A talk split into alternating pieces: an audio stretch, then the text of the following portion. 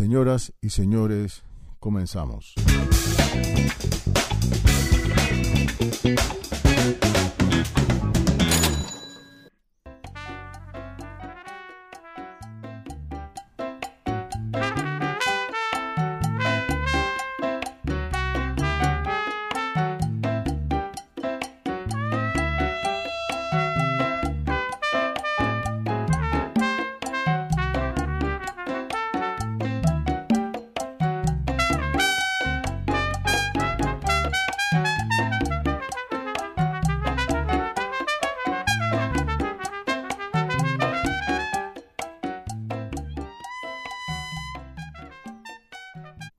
Bueno, señoras y señores, hoy vamos a hablar de música cubana difícil. Mira, lo que pasa es que para muchos el no comprender qué es la intención de la música cubana mm, resulta les resulta muy difícil sin poder comprender el porqué de este tipo de música. Yo eh, quiero empezar a hablar un poquito de historia de esta música. Como todos saben, Cuba tiene un antecedente de música traída de África. Y si, y si lo decimos así, tan sencillo, todo el mundo piensa África, pero África es un continente. Y no se trajeron personas solamente de una sola zona de África. Se trajeron personas de varias zonas de África. Estas personas que llegaron hace cinco o seis siglos atrás empezaron a crear un tipo de música folclórica originaria solamente en Cuba. Eso ya hizo algo especial la música que se fue construyendo en Cuba. Después, la música cubana está eh, comprometida con la música española. Pero también ahí podemos hablar que comprometida con la música española quiere decir que había música española de las capas bajas de España y música española de las capas altas de España.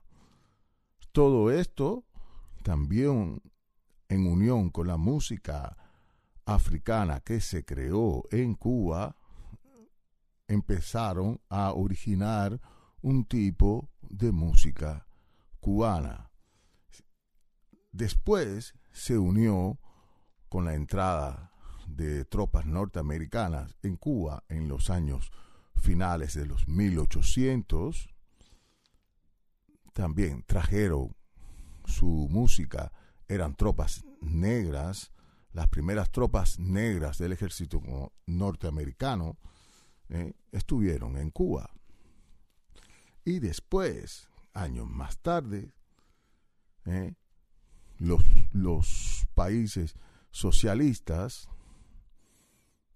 introdujeron muchísima música clásica, otra forma, otra perspectiva a la hora de, de, hacer la música clásica y otro sistema educativo para aprender la música clásica. Todo esto dio como resultado a lo que es hoy la música cubana. Si ustedes piensan y, mm, meditan sobre todo esto, se pueden dar cuenta que eh, las estructuras en Cuba, cada una de ellas tiene eh, algo de, la, de las cuestiones que he estado hablando hasta este momento. Por ejemplo, cojamos un pedacito de lo que estábamos escuchando ahora. Escuchen.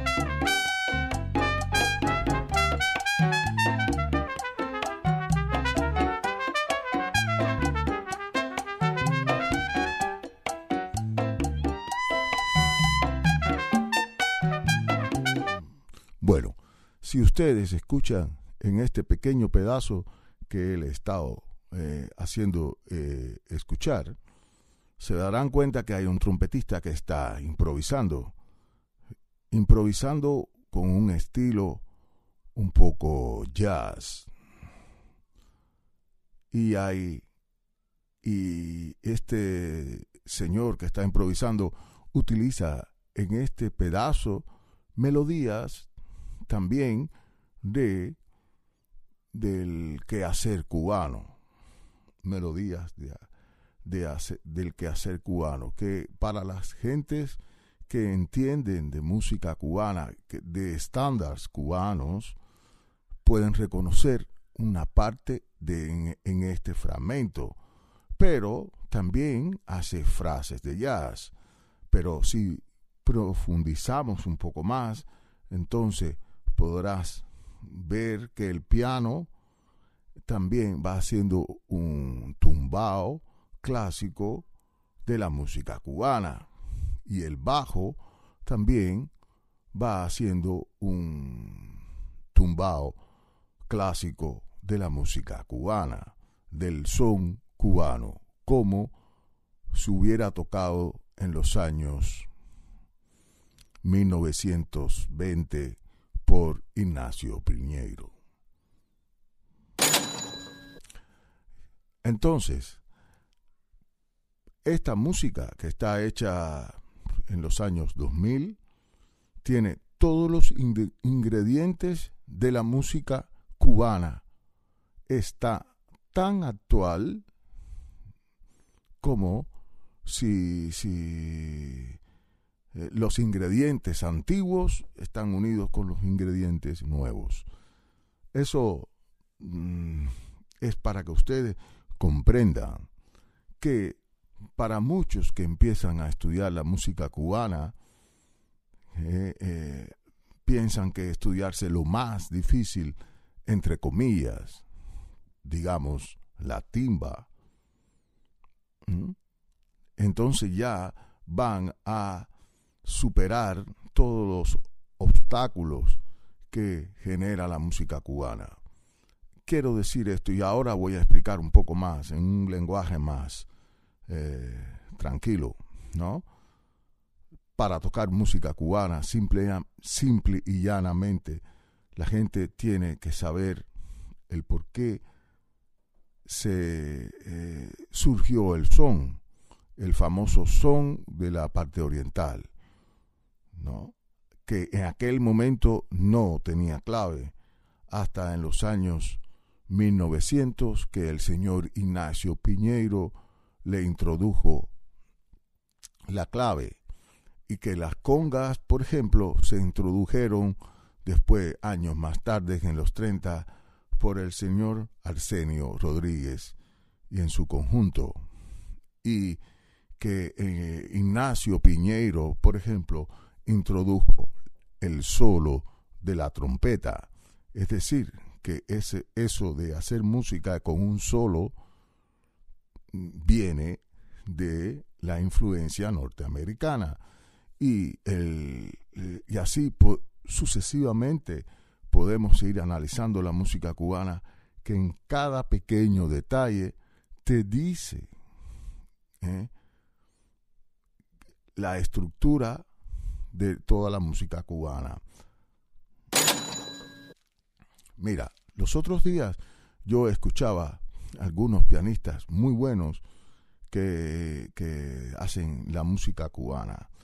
Eh, y eh, estoy muy orgulloso de que ellos puedan tocar también la música cubana. Solo había una cosa que yo pensé, el estilo a la hora de, de hacer el estilo le faltaba algo, el toque, el toque, el conocimiento de estos pequeños aspectos. Yo pienso que si estos señores hubieran podido analizar bien o estudiar bien todos estos contextos de la música cubana tradicional, entre comillas, ¿eh? entonces los resultados hubieran sido diferentes. Hablo de todo esto porque entre este son y que hoy estamos eh, conversando, tenemos que incluir toda la sección rítmica que, por supuesto, están ustedes escuchando en lo que habíamos escuchado, ¿no? Ahora pongo un pedazo.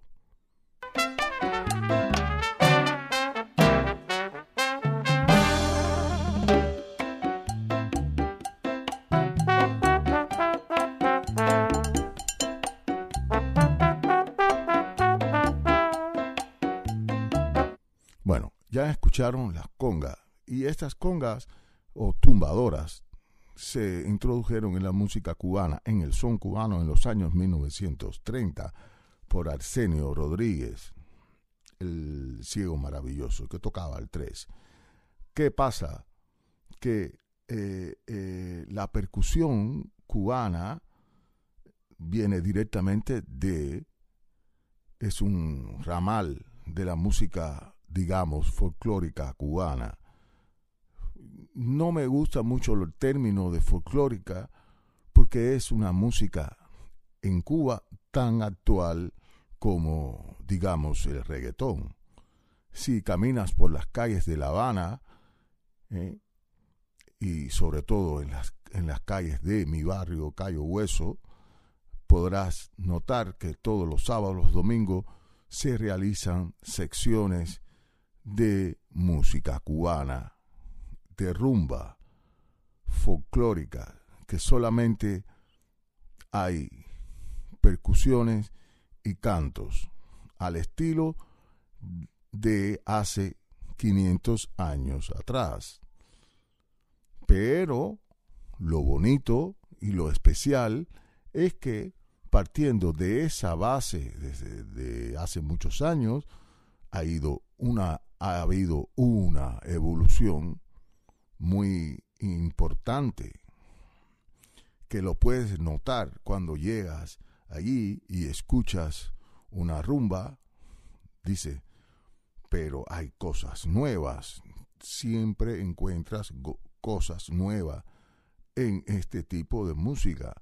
Y eso da la señal de que es una música viva y no es una música completamente eh, muerta. Por, e, folclórica se dice la música que ya a partir de ahí no pasa nada más. Y eso de verdad no es la música folclórica cubana.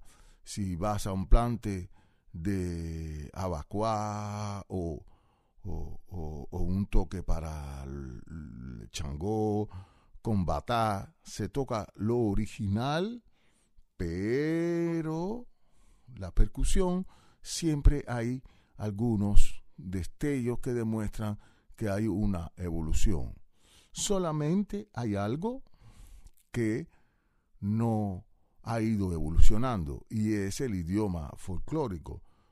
Y esto está dado porque eh, imagínense ustedes en La Habana o en, Cuba de aquellos años de, del mil 560, por ejemplo, los esclavos que estaban allí todavía no hablaban un bien, un buen español.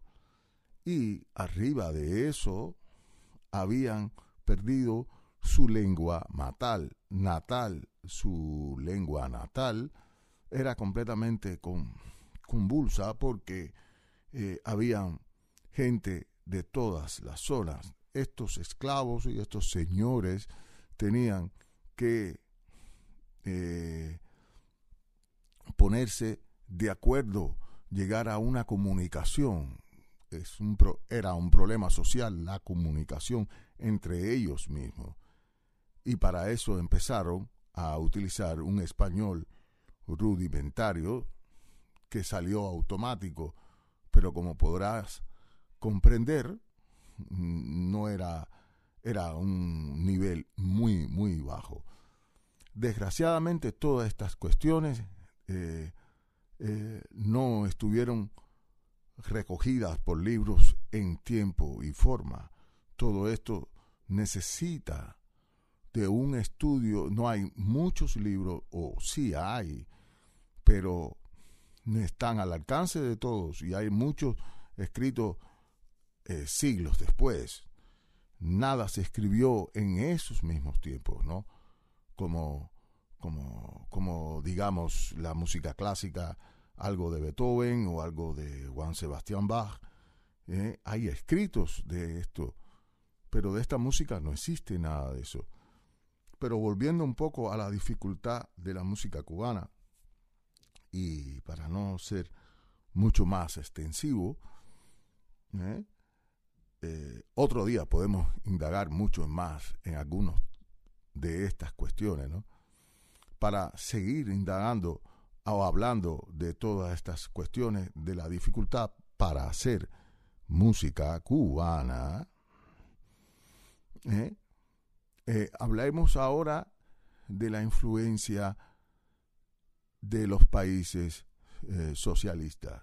En los años 70 y pico empezó a llegar todo un proceso educativo a Cuba y a profesores a enseñar música clásica, que a su vez no es la primera referencia de la música clásica en Cuba.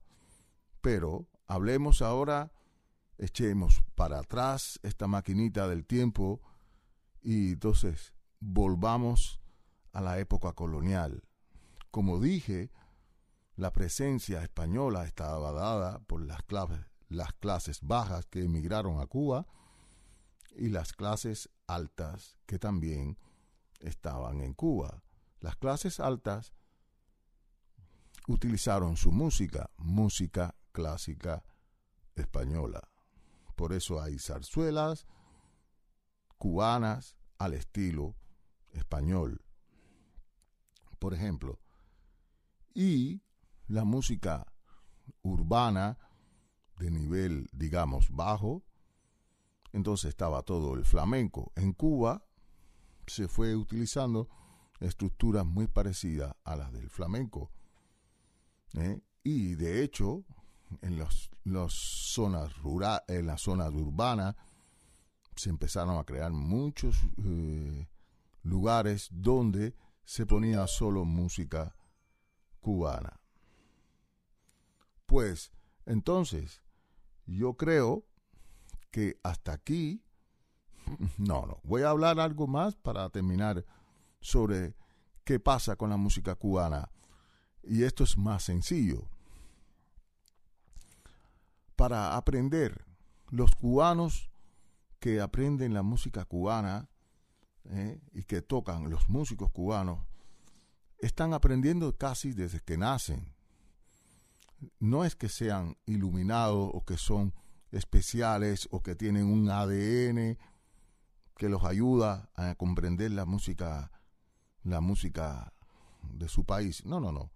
Simplemente Cuba es un país consumidor de su música, un gran consumidor de su propia música entonces los niños nacen y para dormirlos les ponen un radio donde se oye música de todos los tipos. Por ejemplo, quiero decir rápido que había una emisora, o existe todavía una emisora en Cuba, que desde las diez y media de la mañana va poniendo música antigua, ¿eh?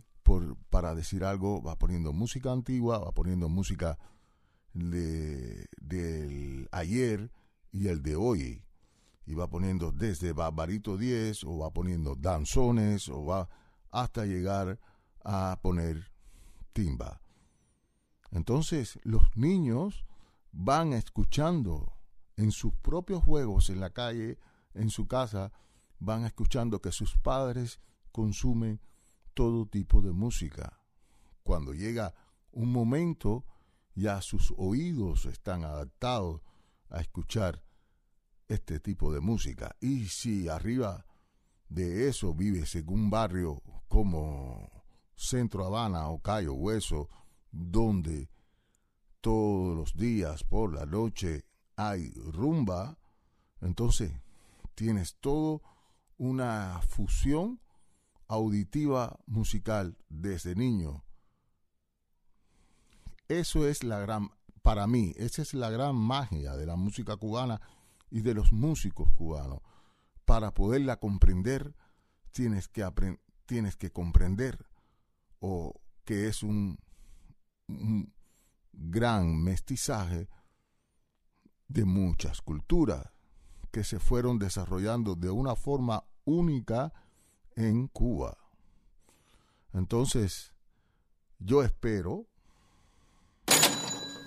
yo espero que esta primera parte de este podcast te haya servido para ir aclarando alguna de tus dudas a la hora de hacer la música cubana. Yo puedo terminar diciendo y recomendándote que lo más importante es escuchar mucha música y ir indagando en todas sus raíces. Desde el principio, no importa que vayas a tocar timba o, vayas a hacer un reggaetón o vaya reggaetón cubano o vayas a hacer música clásica, no importa. Tienes, si quieres meterte en el mundo de hacer música cubana, debes escuchar mucha música cubana. Y no es la música que te gusta a ti, es la música que existe. Bueno, señoras y señores, este ha sido el podcast de hoy. Espero que, como dije anteriormente, que los ayude. Y entonces, espero que esto le ayude y nos vemos en la próxima las, en las próximas caricaturas. Muchas gracias.